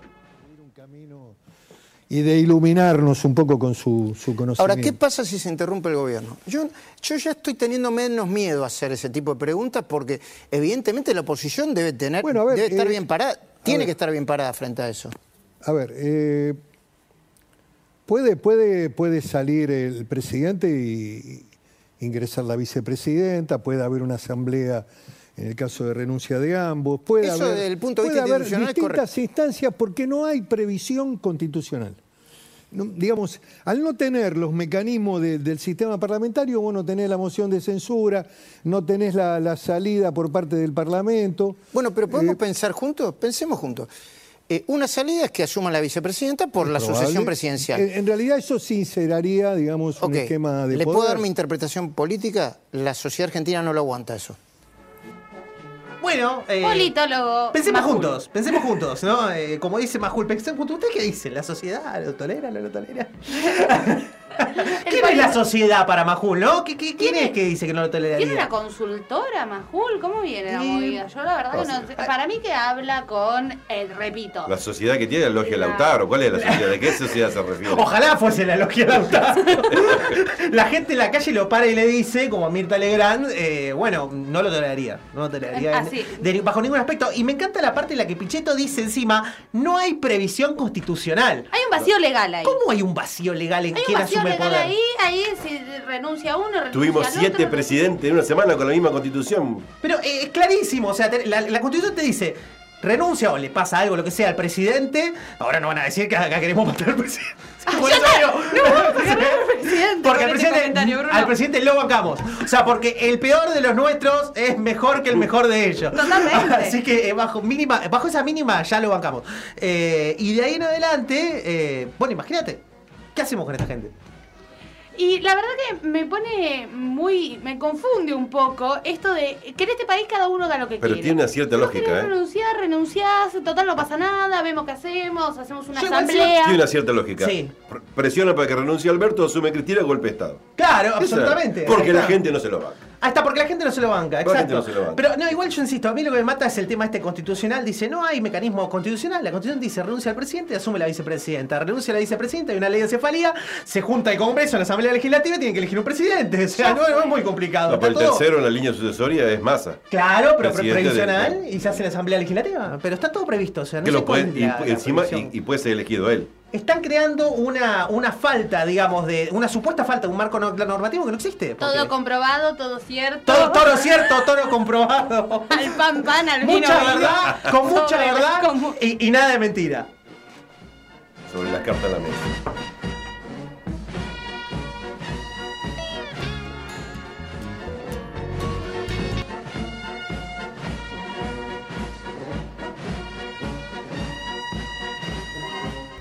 Tenemos que estar presentes, tenemos que decir nuestra palabra, tenemos que marcar nuestra actitud. Para eso tenemos que unirnos, para eso tenemos que organizarnos, para eso tenemos que volver a, tomar los enlaces y organizarnos cada cual donde esté. Esto es una llamada de reunión, la llamada de reunión antes de las crisis y antes de la batalla, como se, como se estila en nuestras Fuerzas Armadas. Camaradas, cuando la patria está en peligro, todo es lícito, menos dejarla desaparecer o perecer. Y estamos en estas circunstancias. Yo le pido que se pongan de pie, que recuperen su autonomía intelectual y política, que se unan, que se reúnan, que se organicen y que establezcamos un adecuado enlace entre todos nosotros. Quiero decir que acá, en- desde el estudio mayor, Jorge Calzoni, hemos, eh, nos hemos puesto todos de pie, como ha solicitado aquí el comandante Aldo Rico, a quien escuchábamos, absolutamente ineludible, ¿no? Eh, ¿Qué batalla? Eh, la batalla. tuvo que tirar un tiro, se cagó en las patas y se rindió. ¿Qué batalla va a este Che, pelotudo? Yo eh, Es pintura no tengo, pintura de guerra. Tengo algo de glitter que me ha quedado de un par de marchas que... Y capaz que le gusta el glitter a- Sí, para mí que le va a gustar. Me encanta. Para mí que le va a gustar. No, ¿sabes qué sirve? Mirá, la ceniza del asado, porque como la ciudad es tan gris y la guerra se va a dar en terreno urbano, uno se pinta con las, las brasas, ¿viste? Ya cuando quedan así apagadas. sí, sí. Y te quedas gris y te camuflas con el edificio, no sé, de Cábanas, por ejemplo, que es gris, te pones así y no te ve nadie. ¿Es así? Entonces eso te sirve, es un, un camuflaje barato para, para las batallas que se vienen, ¿no? Boludo, en serio, un, un tipo que no tiró un tiro y se rindió, manda a hablar, habla de batalla. Me gusta mucho hablando? que cada uno hace su frase de San Sí. Martín como Sí. quiere, en el momento que quiere, pero eh, hace dos alusiones a San Martín y ya está. San Martín es del pueblo, justifica cualquier cosa. Yo creo que, pobre hombre, si se despertase, ¿no? Eh, lo que llegaría a, pensar, ¿no? De todo esto, porque tenés los que re- reivindican de todos lados. Claro, Hasta sí, estos sí, tipos le dan San Martín. Dicen, cuando la patria está en peligro y el tipo quiere hacer un golpe de Estado, es hermoso. O sea, eh, Todo es lícito, dijo. claro, todo, Todo es es lícito. Salvo dejarla perecer. Pero a así, la patria, ¿no? con esa lógica, actuaron del 76 al 82. Claro. O sea, lo, lo importante es, no, son, no es el fin, no son los medios, sino el fin. Claro, Eso es lo que decían, y así mataban a, toda la- a todo el mundo. Y me encanta que él cree que tiene la Escúcheme, capacidad. esto tiene que ver. ¿Ya ¿Tenés Sí. otro audio? No te quiero entender. No, no, no, no hay otro audio, pero yo te quería decir que acá nosotros lo cortamos porque Facu lo hizo más corto para que No, no, porque entre. ¿quién se va a aguantar 10 minutos de ritmo? Pero, yo, lo, yo nada, ni lo Este escucho. hombre también dice que él llama y está convocando a la reunión a los veteranos de las dos guerras que tuvo la Argentina. Dos guerras, la de Malvinas y la guerra contra la subversión. Bueno, Ah, bien. No sé si queda claro. déjame meter un bocadillo acá, porque todo tiene que ver con todo esto. Bueno, si nos vamos a poner. Por eso se lleva el oro, y claramente, por eso. Claro, claro, me dice Marcos, y la guerra contra la inflación, los veteranos de la guerra contra la inflación, ¿quién llama a Feletti? ¿Quién llama a Feletti? Vamos, señor, por favor. Marcelo Gómez ya quedó. eh, Es muy. No, pero es muy serio. es muy difícil. No, difícil también. Difícil es fácil. Eh, Es no si pero, es muy, fácil. pero es muy pero es muy difícil porque lo que acaba de, de decir Aldo Rico, lo que acaba de decir antes con eso de sos boletas y toda esa historia, Sí. está hablando de que cuando vuelvan a ser gobierno, y como sigamos en este proyecto de vida, vuelven a ser gobierno, este, La paz. Pará, dame esperanza. Dame no, no te puedo dar esperanza porque necesito que te calientes. Que vos te calientes, vos te calientes, los que me están escuchando se calienten, acá los chicos del otro lado del vidrio. Eh, ellos ya se calentaron porque, Porque estamos mandando a la tanda. El tema es así. Pará, pará, dame, dame un segundito. En la próxima vienen a desempatar definitivamente. Ajá. Definitivamente vienen a desempatar. No, seguro, si ganan, nos- ya está, fuimos. Tienen la justicia, no tienen ningún empacho de decirte sos boleta en público con la cámara filmando. El otro manda a reunirse a los, ex- a los ex combatientes de las dos guerras. Che, como No, olvídate. Los y las estudiantes de economía de la UNDAV ya estamos en una lista negra hermosa. Che, ¿recuerdan en su momento cuando salió en Crónica el comando Sabino Navarro? Oh, sí, sí, sí. Es, eh, ya está, muchachos, estamos en la pelotudez, empecemos a juntarnos. Es el comando Sabino Navarro. Así que bueno, vamos con un temita y ya volvemos.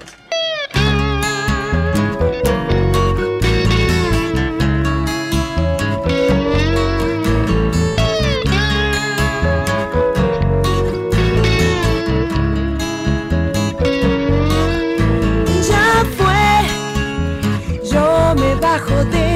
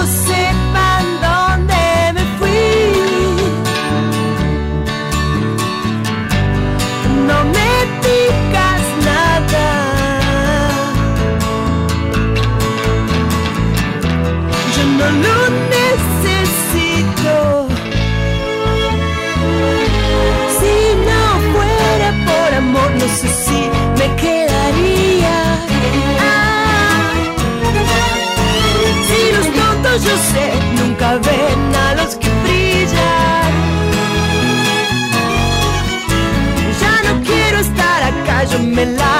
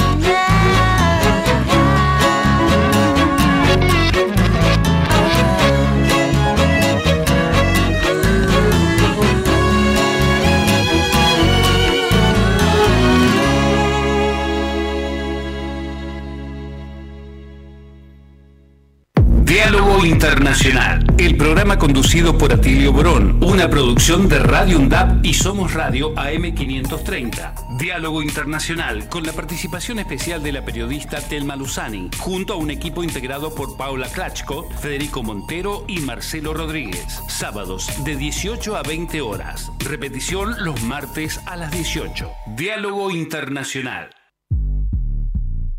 Hacemos pie.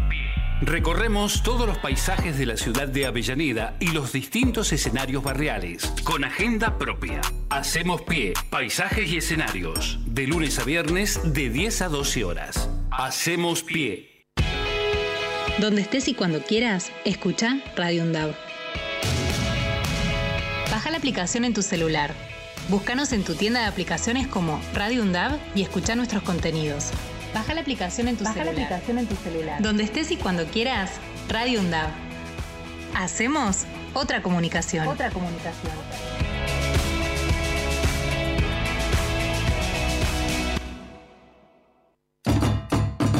Hola Zoe, vos que tenés Spotify, ¿qué me recomendás escuchar? Hola Alfredo, algo que no te puedes perder es Radio UNDAV. Búscalo y están todos los contenidos de la radio. Ya lo busco y me pongo a escuchar.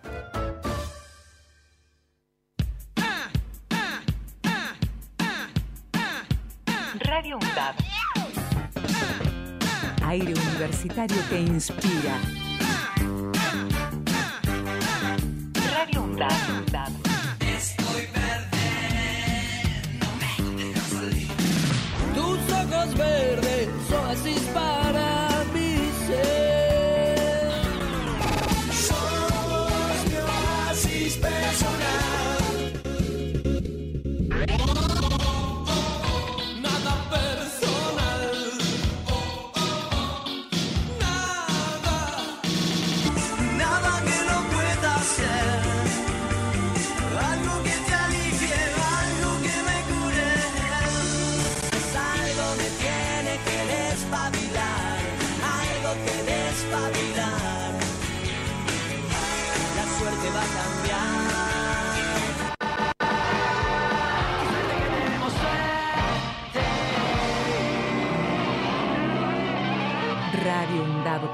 radioundab.edu.ar Voces críticas para construir. Valor agregado.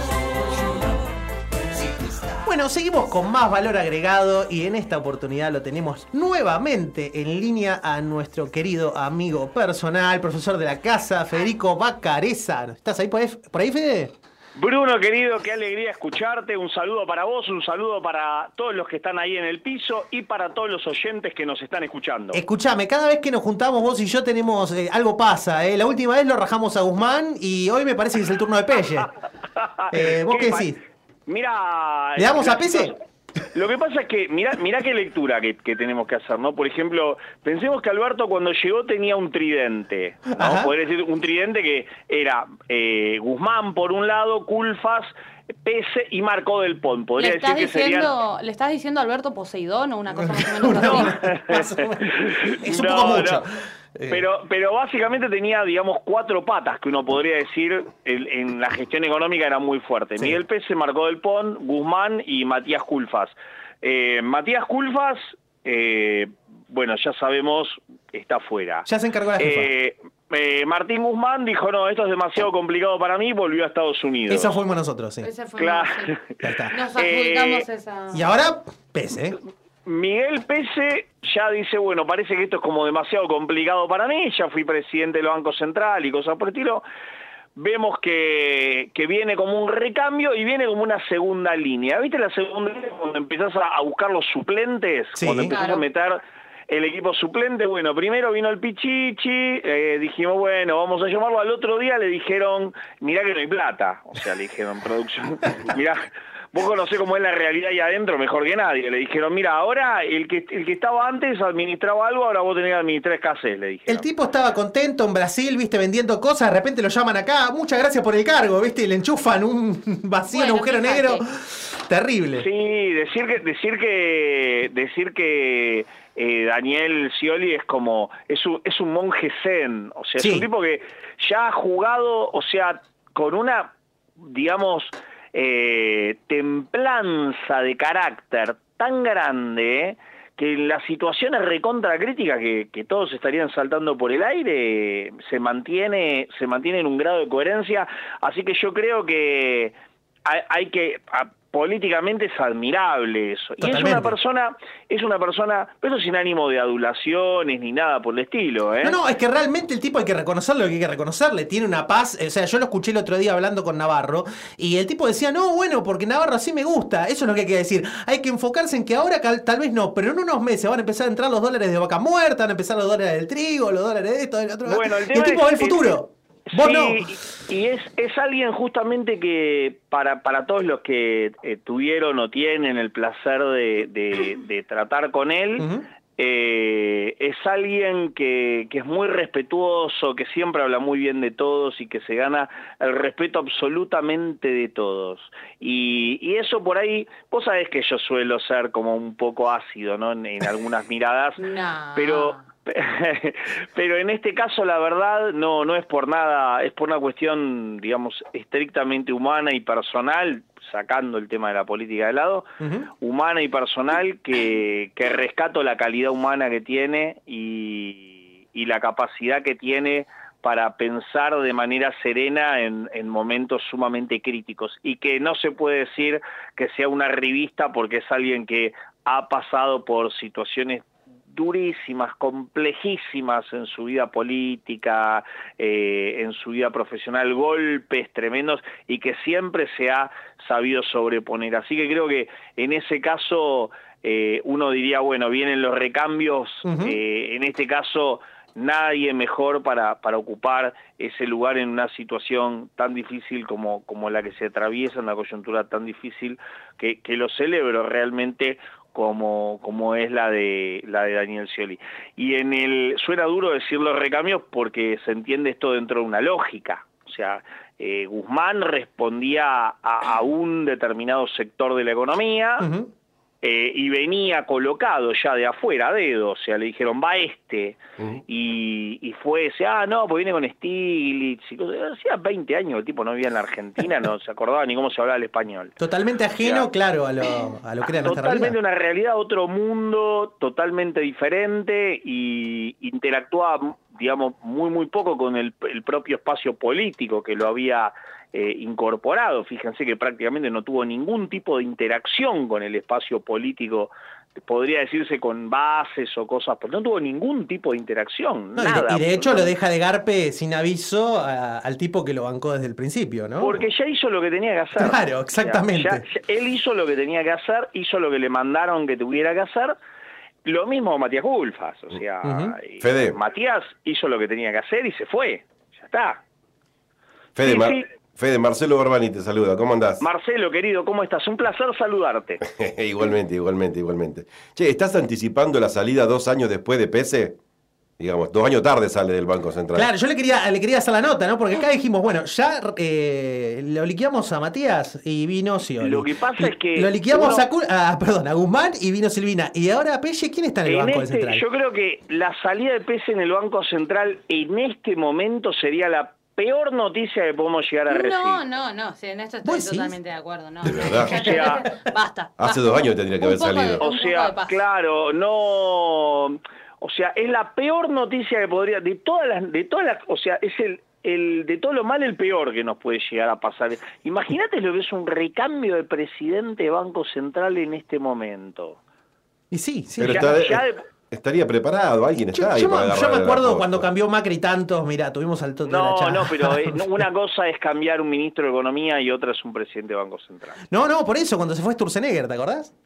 Sí, no, una cosa, claro, una cosa es un ministro de Economía. Bueno, fue un bombazo también, ¿no? Hay que decirlo. Un ministro de Economía tiene un perfil, digamos, político y un presidente de Banco Central podría decirse que, que es un, un clivaje de diálogo con el sector financiero. Significa básicamente el diálogo con determinados sectores, eh, con determinados actores del sector financiero ya está roto. Entonces el ministro, el, el presidente de Banco Central ya no puede hacer nada, entonces dimite, presenta su renuncia porque dice no puedo hacer nada, mejor busquen otra persona porque yo no puedo hacer nada.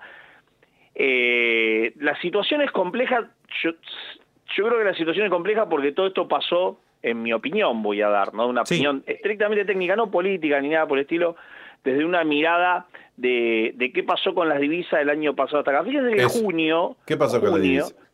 eh, junio fue un año en el cual, junio de este año fue un año en el cual las exportaciones alcanzaron los 44 mil millones de dólares en el acumulado semestral.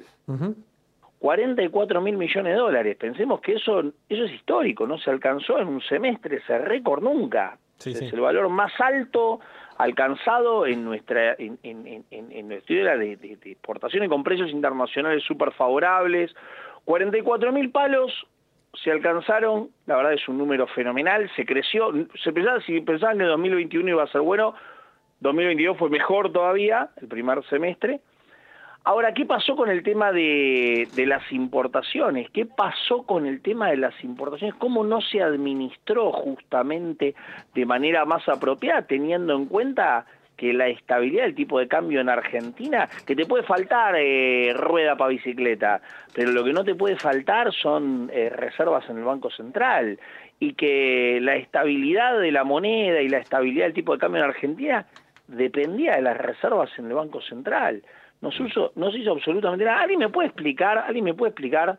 Ustedes ya casi son economistas, están ahí un paso. Ay, Están, gracias, qué amoroso, están- Fede, están- te quiero. Están a la vuelta de la esquina de eso y de repente mi pregunta es cómo pudimos tener con un uso de la capacidad instalada del 60% importaciones que superan el valor de las exportaciones.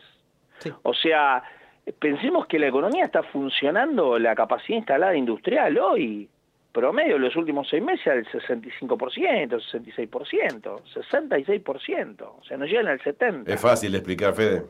Entonces, eh, yo te hablo desde la perspectiva eh, del funcionamiento de, de la estructura productiva, o sea, de los números, de las estadísticas. Ahora, si, no, si- si- si no podemos medir ya direct, si no tenemos capacidad de medir y tenemos que decir, bueno, no, hay una pyme que le está faltando tornillo en, en Chuquisaca. No, yo, yo te mido a nivel sectorial. A mí los casos individuales se podrán tratar, pero hay que mirarlo en el, en el, en el conjunto del número estadístico. Al 65% de la capacidad instalada. Estás teniendo importaciones, algo está pasando. Por algún lado se fue. Como el dólar está totalmente atornillado en el sector financiero, las grandes empresas que son las principales importadoras de la Argentina y que te mueven el 70% de todo lo que importa al país, dijo, los dólares los voy a sacar por el por el comercio exterior. No puedo sacar los dólares por el financiero, los saco por el comercio exterior. Si total van como precio de transferencia, si total van como... No, pero aparte de sobrefacturación de, No, de clarísimo, pues. Eh, Esto hay, que ser más que tonto. Por eso la- semana pasada le decíamos a Pese que lo pusieron a cuidar caracoles y se le escaparon todos. No, no, Pese, Pese, Claro. Pese no tiene tanto poder de fuego en ese sentido. El que tiene poder de fuego es la FIP. La, la FIP también, claro, por supuesto, que ¿Dónde sabe los valores de referencia. Marco del Pont? Pará, entonces eh, sacamos los cañones de ¿Dónde PC y Mercedes? apuntamos a Mercedes. Me encanta porque tiene una Porque- sonrisa divina. porque Mercedes son tres- es una persona... son- te ha- Ese una- de con tridente que vos hablabas es Era el tridente. AFIP, Ministerio de Producción y Banco Central. La verdad que no se llamaban por teléfono ni para los cumpleaños, nada. nada. no sé si no se llamaron por teléfono, porque, porque puedo decir, esto pasó por imprevisión, pero ¿alguien va a poner a un ministro y que, que- que no tenga capacidad de prever? Entonces, lo que voy es esto, son muchas las preguntas que uno se genera, son muchísimas las preguntas que uno se genera, y yo hoy por hoy mm, pensaba una cosa, yo me acuerdo que en 2016, en 2016, tenías todo un espacio de la sociedad muy movilizado por las políticas que se estaban llevando adelante, por el impacto de esas políticas, muy movilizado, muy activo. Cierto. Hoy no hay nadie. No. Hoy no hay nadie, me parece que estamos todo bien, porque no hay nadie movilizado por esto, nadie. No, el, 20 el 27, el 17 de, no, el 27 de agosto vamos, vamos a movilizar a los compañeros. Bueno, tuvimos una, la- una movilización hermosa el 9 de julio tuvimos también. La No si verdad, la verdad, la verdad es Ah, que... Los psiquiátricos. Exactamente. Claro. En el Pero la verdad es que Yo voy a empezar a hay mucho para mirar críticamente, hay mucho para mirar críticamente. Uno dice Batakis, Silvina, docente de la universidad, a quien respetamos mucho y estimamos muchísimo, le toca asumir en un momento en el cual yo no sé bien qué capacidad tiene de poder, digamos, llevar adelante esta situación. Y si ya prácticamente eh, los dólares que tenías que recibir en esta parte, en la parte fuerte del año, que es la liquidación fuerte, los primeros seis meses del año, ya se recibieron, ya hay más. Ya se recibieron y ya se fueron también. Entonces lo que están mirando todo, organismos internacionales, JP Morgan, lo que están mirando las consultoras en Estados Unidos es ¿De dónde Argentina va a sacar la plata? Porque la que tenía ya se la fumó. Entonces, ¿cómo lo vas a arreglar esto? Hay medidas que son que son muy graciosas, o sea, esa es la palabra, graciosas.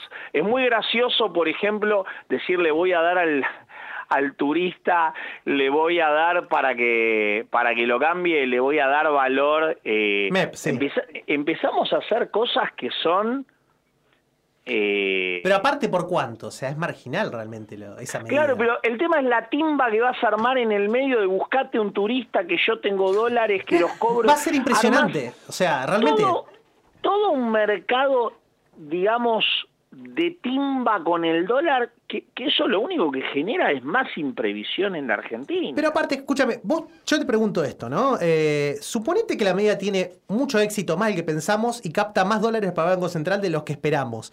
Eh, Sí. Le estamos sacando al dólar blue la parte de la oferta, o sea, lo estamos dejando con una demanda constante o creciente, pero con menos oferta. O sea, el precio del blue, ¿dónde se va? Exactamente así. Ahora, exactamente así. Y la gente dice, no, el dólar blue no tiene impacto. Yo, yo escucho, yo escucho funcionarios decir, no, o tuitear, el dólar blue no tiene impacto, son 3 millones de dólares por día no tiene impacto y, y los precios se están midiendo al blue, no se están midiendo al dólar net. Bueno, el tema, No, el, problema el problema que tenemos ahora es este, ¿no? Antes, vos decís, con una brecha del 30%, del 40%, del 50% querés, bueno, el dólar blue es un mercado marginal, no marca demasiado. Ahora, cuando tenés una brecha tan grande, tan grande, que ya te, te está reflejando la incertidumbre que tenés general en la economía, los actores económicos empiezan a laburar alrededor de lo que quieren ganar. Y las expectativas que ellos tienen para ganar es justamente dólares que puedan conseguir en billete o a través del Claro, mercado sí. financiero. Y sí. Y entonces- Ahora, es el único dólar real. Claro. Porque está Ahora, bien que- las importaciones vos las haces al dólar oficial, ese es el único ancla que nos queda ahora para salvarnos, digamos, Por un ahora. Bruno, Por yo ahora. les hago, les hago una pregunta ahí al piso. ¿Hay relación entre política y economía? No, yo no pienso contestarte eso a vos porque yo sé lo que me vas a decir. No, ¿saben por qué? Porque le- A mí no me cagan más. ¿En qué orden de cosas, No, Fede? hay relación de política y economía. Yo lo pregunto esto porque hoy vi una, una nota de, de- que en varios diarios salió, ¿no? La vi la noticia replicada en varios diarios de una encuesta de Poliarquía, que es una consultora eh, de imagen política, que decía la imagen política de Alberto está por debajo de la de Cristina. Sí. O sea, la imagen política de Alberto está por debajo de la de Cristina. O sea, Cristina hoy, en el conjunto de la sociedad argentina, en el conjunto de la sociedad argentina, entre todos los argentinos, los que la quieren, los que les es indiferente y los que la detestan, Cristina tiene mejor imagen positiva, tiene 39 puntos, según la última medición de poliarquía de junio, tiene 39 puntos de imagen positiva. O sea, de 10 tipos, casi 4 están de acuerdo con Cristina de una u otra manera y el, resto 6 están en desacuerdo. Lo cual 39... Ganamos las elecciones, Fede, con eso. Claro, pará, pará. Ganamos las elecciones, sí ganamos uno o dos puntitos más y la oposición va por separado. O sea que mi ley Pero vaya por la suya. la- Nunca o sea, van quien está- el resto. quien está sacando quien está sacando eso quien está- no es la consultora X que es de Artemio López a quien respetamos muchísimo pero sabemos básicamente el sesgo no es poliarquía poliarquía sí. es Clarín o sea tiene 39 puntos de imagen positiva Alberto que- Fernández tiene 24 puntos de imagen positiva. Bueno, ves, si lo sumamos, 24 recontra ganamos las elecciones. Me parece que algunos coincidirían, digamos, pero. Claro, ahora, ahora el tema es este, ahora el tema es este, fíjense el dato, alguna lectura por ahí más fina, que, que tenés dentro del 39% de los que la avalan a Cristina, tenés 15 puntos de ese 39%, 15 puntos que no lo avalan Alberto Fernández. Claro. Entonces, fíjate una cosa, eso muestra una fractura muy, muy grande dentro del mismo espacio de que casi le diría el 40% de la gente que avala a Cristina, el 40, más del 40% de la gente que avala a Cristina, no quiere saber nada con la gestión de Alberto Fernández. Claro. Entonces, lo que refleja poliarquía es, creo, lo que está pasando, en- y, y fíjate que a nivel sociedad en su conjunto, a nivel toda la sociedad, los cristinistas, los no cristinistas, los eh, eh, toda la sociedad, el 70 y, ¿cuánto era? el 76%, es decir, el 24, claro, el 76% repudia la, la, la gestión de Alberto Fernández. Sí. Entonces, a lo que voy es, cuando se dice que, le está disputando poder Cristina y cosas por el estilo, no le está disputando poder. Es alguien que no tiene, digamos, lo que se llama en la política, en la ciencia política, legitimidad de ejercicio. O sea, una cosa es la legitimidad de origen, que es la legitimidad con la que llegas, y otra cosa es la legitimidad de ejercicio. Néstor Kirchner llegó con, o sea, llegó Néstor Kirchner entró por la ventana porque, porque básicamente Menem se baja de la elección y lo deja Néstor Kirchner con el 25% de legitimidad de origen. Sí, fue el gran golpe que le dio eh, de cara a las elecciones, ¿no? A lo que era el balotaje en ese momento. Un mazazo, o sea, Sí, sí. asumís pero con una debilidad, Claro. encima en default, con una debilidad enorme. Y Néstor a los, a los tres años tenía 70% de imagen positiva en la sociedad. Claro. O sea, era alguien que había construido una legitimidad eh, de ejercicio muy importante. Llega muy frágil, muy, muy frágil, con una fragilidad enorme, y se fortalece durante su mandato con una... Alberto es, Alberto es el Néstor al revés, el Néstor cabeza abajo. Claro. O sea, es alguien que llega con una excelente legitimidad de origen, excelente legitimidad de origen, pero que durante el ejercicio no deja de desacertar hacia el conjunto de la sociedad y llega a dos años y medio de su gestión. O sea, a mitad de camino llega casi, casi besando la lona. Sí, sí, sí. Casi besando la lona. Es un hombre que está besando la lona políticamente. Bueno, Entonces, hasta dice, julio, hasta julio de 2020 la imagen era excelente. De ahí en más empezó a caer, caer, caer pero, sin parar. pero si es una máquina de desacertar. o sea, es una gran máquina de desacertar. Esto, esto no es que lo digo yo. Cuando vos, cuando vos se te escapa, cu- cuando vos se te escapan eh, 10 mil millones de dólares de, de- de reserva que deberías haber tenido este año, cuando se te escapan 10 mil millones. Pero más los estamos 14.000 hablando- del año anterior.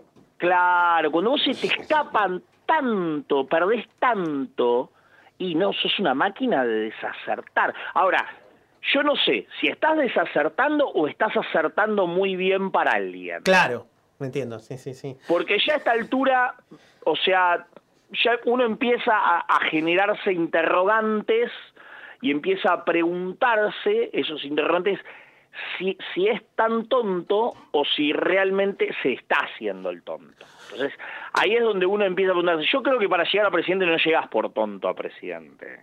O sea, No. nadie llega por tonto a presidente. Podrá parecer más o menos despistado. El tema es que más allá de las decisiones concretas, ¿no? Eh, equivocadas, como decís, tenés también un problema metodológico dentro del cual eh, ves la forma de tomar las decisiones o la forma de enfrentar los problemas también es eh, no dio buenos resultados, por no decir que es francamente errada, ¿no? Como este constante llamado al diálogo sin tomar decisiones o decir vamos a tomar una decisión pero la vamos a anunciar la semana que viene. Entonces vos el dólar, tenés el dólar yéndose de 230 a 350 y decís que el jueves que viene vas a anunciar la- las medidas económicas para, para ver si lo puede bajar. No, es un problemita... re- realmente, yo, yo lo que espero es que, eh, más allá de que uno pueda estar a favor, en contra, gustarte más o menos, yo lo que espero que en este momento Miguel Pese nos dé un paso al costado. Bueno. Fede, escúchame, nos quedamos sin tiempo y te quiero hacer un resumen final entonces de a ver eh, en qué acordamos. Pelle se queda entonces al final, ¿sí? Lo Sí, dejamos, lo dejamos, le, le damos el ok a Pero Pelle. una semana o dos más, no más de eso. A Marcó del Pol le bajamos el pulgar. Y lo que yo creo que... Ya está. Eh, está. La No, ya se- aduana, se, fue la de la aduana. eh, claro, el tema de la aduana me parece que... Es un avance. Algo, algo pasó, me parece, en la aduana en el cual... eh, Ha- Habló Cristina en Ensenada. claro. Algo pasó. Habló Cristina, obviamente, sí. O mandó una carta. algo como elemento de contralor estamos hablando, ¿eh? como Sí, sí. elemento de contralor. Tampoco es Mercedes Marcó del Pon la que dirige la nación, o sea, tiene que haber una directriz desde arriba que le diga, bueno, ahora, a lo que sí eh, hay que tener en cuenta es que eh, me parece que en materia de importaciones, y me parece que no se administró apropiadamente. Eso es. Uno, viste, habla de manera, en términos más coloquiales, pero me parece que si hoy por hoy vos te encontrás que con el uso de capacidad instalada que tenés, que, que la verdad que no es nada maravilloso, hay que decirlo esto, ¿eh? no es nada maravilloso, nadie se puede poner mal ni nada por el estilo, no supera números históricos de la Argentina, ni por asome ni a placé, eh, con este uso de capacidad instalada, tenés es- decime que son los precios internacionales de los insumos, decime que Claro. son los fletes, decime lo que sea, pero con este uso de capacidad instalada, verdadera, ahora lo que sí es preocupante también, otro de los aspectos, el tema de la energía, o sea, No, olvídate, la energía, encima con los precios que tenemos. Ahí sí, ahí sí, bueno, tenemos 4.000, 5.000, 6.000 millones de dólares más que se van a ir de energía este año. Pensemos una cosa, ya de por sí, ya de por sí, el, eh, el superávit comercial que tuvimos en los primeros seis meses del año, Lo perdimos. el superávit de bienes, no estoy de servicio, perdemos por donde lo mire, de bienes fueron 3.000 millones, 3.000 millones. Sí, calcula, que, eh, calcula que la segunda parte del año te vaya tan bien en el comercio exterior como la primera, lo cual ya los precios internacionales de los alimentos ajustaron en julio, justamente este mes, a- están ajustando los futuros en Nueva York con una baja del 15-20% para el Ujú. año que viene.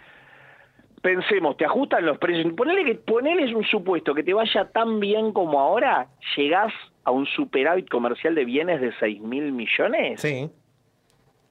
Eh, eso, eso no te alcanza para nada. No, pero si este año Con los compromisos de, que hay, olvídate. Después de 11 años, este año hay, hay- va, va a haber déficit en la balanza comercial. No Sí, hay, no Entonces, hay. si llegamos a tener déficit, ¿cómo, ¿de dónde sale la financiación de ese déficit? ¿Alguien me puede explicar? No, de ningún lado. ¿De ningún lado? Paga Dios hacemos. Así que bueno, Eh, pero ¿Y Fede- paga Dios cómo se llama? ¿Cómo lo llaman paga Dios? ¿Se llama? Se llama default. No, de, de- Devaluación devaluación, exactamente.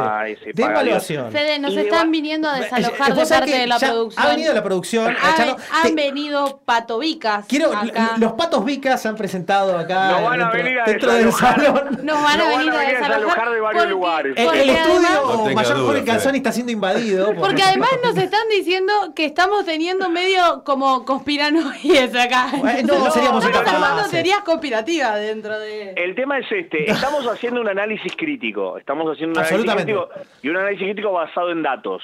Y, y tengamos en cuenta, si algo que nosotros no vamos a querer es que a este gobierno le vaya mal. Obviamente, sabemos Lo que último que vamos a es querer. lo peor que nos puede pasar, absolutamente. claro. Ahora, lo que sucede es que uno, como economista, como profesional, como docente, como académico, eh, uno tiene también un compromiso sumamente importante con la sociedad de la cual forma parte y tiene que tener una mirada crítica de las cosas, sobre todo para dentro de un determinado espacio, no con el objetivo de perjudicar a nadie, sino de entre todos tratar de poder enderezar esto que no tiene buena perspectiva. Bueno, Fede, escúchame, ya son y 59.30. Te regalamos, mirá, mirá lo que te queremos, que te regalamos todo el segmento de los premios Bisturí.